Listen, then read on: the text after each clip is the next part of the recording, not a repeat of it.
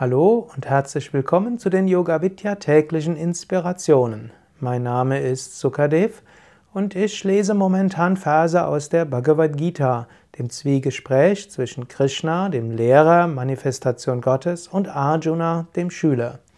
Wir sind im vierten Kapitel, zehnten Vers. Krishna spricht.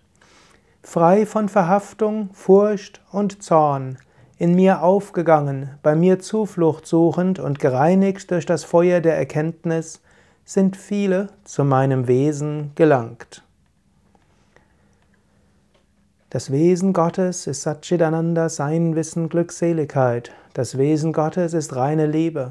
Das Wesen Gottes ist Unendlichkeit und Ewigkeit. Wir können das Wesen Gottes erfahren. Wir können es erahnen, wir können es spüren, wir können uns dessen bewusst werden, wir können uns daran erinnern und wir können es irgendwann vollständig verwirklichen und so ganz Gottes Wesen erfahren.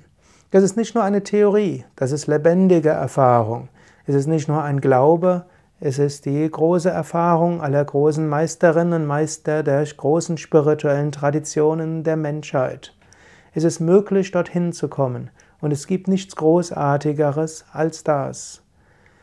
Sei dir bewusst, das ist das höchste Ziel im Leben und nimm dir immer wieder von neuem vor, danach will ich streben, dort will ich hinkommen. Yoga hat ja viele verschiedene Wirkungen. Viele machen Yoga, damit ihr normaler Alltag besser geht.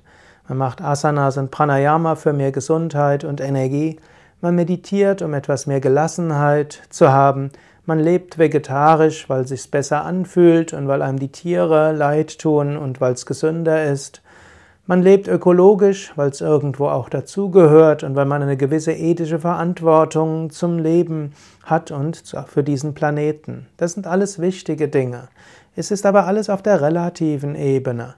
Im Yoga geht es darum, im Höchsten die Einheit mit Gott zu erfahren die göttliche Gegenwart in sich zu spüren, letztlich eins zu sein mit Gott.